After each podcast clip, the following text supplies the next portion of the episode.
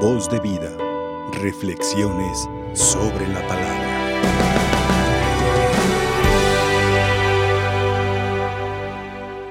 Ayer celebramos la fiesta del Sagrado Corazón de Jesús, una fiesta que nos tiene que llenar de alegría, de gozo y de esperanza, porque sabemos que el corazón es la fuente del amor y el corazón de Jesús es la fuente del amor de Dios para nosotros. Y claro que hay unas promesas que hizo Él para quienes veneramos su corazón. Cuando el Hijo de Santa Margarita mira el corazón que tanto ama a los hombres y de los cuales solo reciben gratitudes, pues así estábamos nosotros. Y hoy después, un día después de esta fiesta, celebramos otro corazón. Cuando decimos la calculatoria que hago nuestro corazón semejante al de Él, sin duda que podemos ver el corazón que hoy celebramos, que es el corazón de María un corazón semejante al de Jesús. Y por qué no decirlo un poquito más maravilloso, porque es el corazón de una madre. Y el corazón de una madre está lleno de amor por sus hijos. Por lo tanto, esta fiesta también para nosotros es una fiesta de alegría, una fiesta de esperanza, una fiesta de reconocer lo que somos para Dios. No solamente Dios nos ama, no solo Jesús, el Hijo de Dios, nos ama, sino que también María, la Madre de Jesús, nos ama, con un corazón que no tiene límite, que no tiene medida. A la luz pues de esta, de esta fiesta, pensemos un poquito en lo que nos ha hecho la palabra de Dios. Y sin duda que en San Pablo también es un ejemplo grande para nosotros. Hoy, ¿qué nos ha pedido San Pablo? Primero, pues que tengamos una forma de vivir nueva. Si uno murió por nosotros, todos morimos. Y si Él resucitó por nosotros, todos tenemos que resucitar. ¿Y a qué se refiere sin duda San Pablo? A una experiencia de vida nueva, de acuerdo al plan de Dios, de acuerdo a las enseñanzas de Cristo, de acuerdo a esa forma nueva de vivir que Jesús nos enseñó con su palabra y con su testimonio. Y fíjese cómo Pablo pues tiene, tiene esa confianza o esa seguridad plena de que para él la vida es Cristo. Por lo tanto, nos invita a hacer criaturas nuevas, nos invita a una conversión auténtica, nos invita a una sinceridad para con Dios y para con nuestros hermanos, pero sobre todo nos invita a un compromiso, un compromiso evangelizador, un compromiso en nuestra comunidad, en nuestra familia, en nuestra parroquia, en nuestro, nuestro estado. Podríamos decir que hoy celebra sus 200 años de haber, de haber sido declarado como Estado Libre Soberano de Jalisco, gracias a la acción de María de Zapopan. Entonces tenemos que ver todo eso que no hemos recibido y que buscar la forma de que nuestro corazón se parezca también al de Jesús, que nuestro corazón se parezca al de la Madre, al de María, porque son muy semejantes los dos corazones. Entonces, hacerle caso a San Pablo que nos pide ser criaturas nuevas que nos pide resucitar con Cristo a una vida nueva.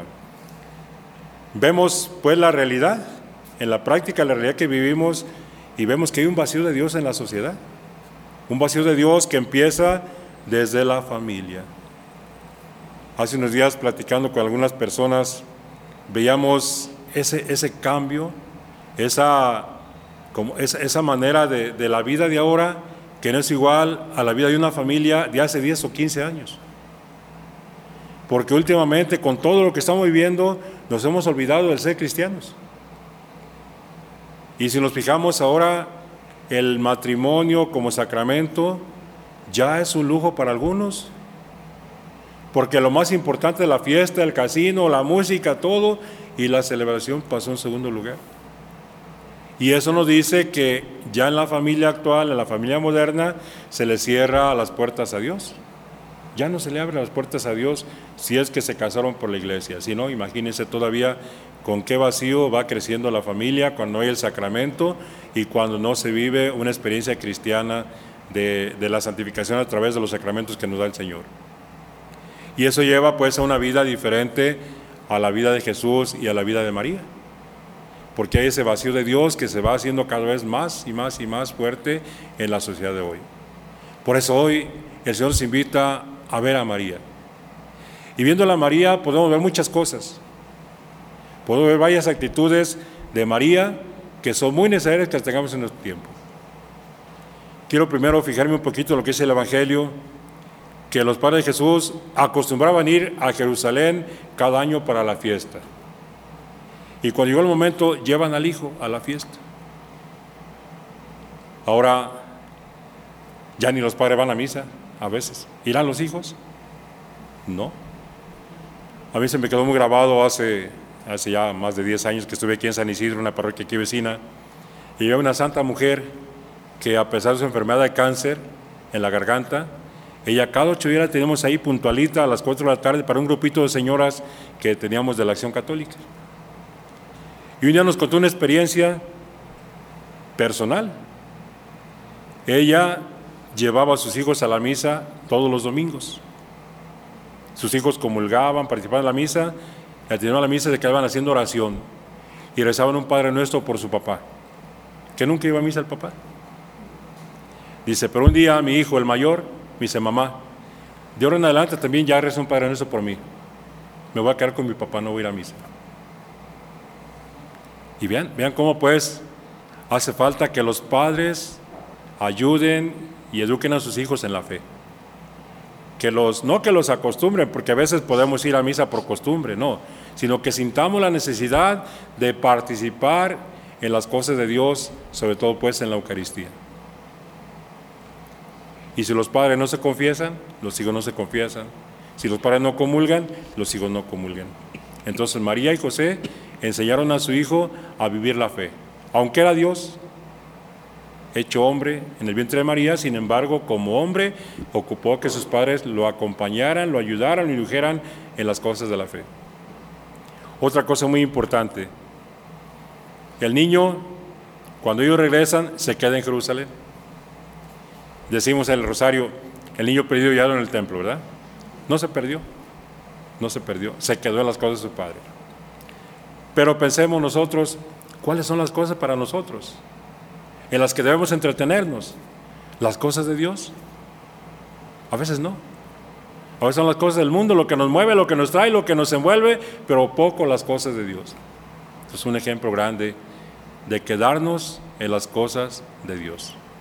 Y luego el otro ejemplo acompañado de esto, la actitud de los padres cuando no encuentran al hijo. Lo buscaron un día de camino, regresan hasta el siguiente día caminando todo un día de jornada otra vez para ver dónde se encontraba el hijo que se les había quedado. Ahora las familias con frecuencia ven que sus hijos se pierden. No porque se vayan o porque no los encuentren físicamente, pero se pierden muchas cosas. Y las familias ya no los buscan, los dejan los dejan. Y hasta les ayuda muchas veces para que el hijo vaya adquiriendo otros hábitos, vaya haciendo otras cosas. No tiene ese cuidado de estar pendiente de ellos. María y José estuvieron al pendiente de su hijo hasta que lo encontraron y regresó con ellos. Y lo importante para cerrar, la actitud de María. ¿Qué dice? Guardaba todas estas cosas en su corazón. ¿Y para qué las guardaba? Para meditarlas. Hermanos, es importante que descubramos qué cosas hay en nuestro corazón, qué guardamos en nuestro corazón. Muchas veces guardamos rencores, odios, resentimientos, cosas mundanas. Hay que vaciar el corazón de esas cosas para llenarlo de las cosas de Dios como María. Hay que vaciar nuestro corazón de apegos que tengamos para que el único que lo llene sea Dios. Y de esa manera pues nuestra vida va a cambiar sin duda. Vamos a cambiar como Pablo y vamos a vivir como María. Y algo importante, pues, lo que la Santísima Virgen le dijo a Sor Lucía ahí en Fátima, después de las apariciones de Fátima, cuando ya estaba en el convento, se le apareció la Virgen otra vez y le pidió que tuviéramos esa devoción a su Inmaculado Corazón. Porque cuando el corazón de María triunfa en el mundo, las cosas van a cambiar. Ya el Papa, después de esta aparición, consagró el corazón de Rusia a la Santísima Virgen. Hace falta que el corazón de las familias lo consagremos a María, al corazón de María. Y que imitemos. ¿Por qué inmaculado el corazón de María? Un corazón sin pecado, una vida sin mancha, una vida limpia. Que así sea la vida de nosotros. Pues que el ejemplo de María y José, la familia de Nazaret, ayuden a sus familias, a nuestras familias, para que vivamos siempre en las cosas de Dios. Que así sea. Voz de vida. Reflexiones sobre la palabra.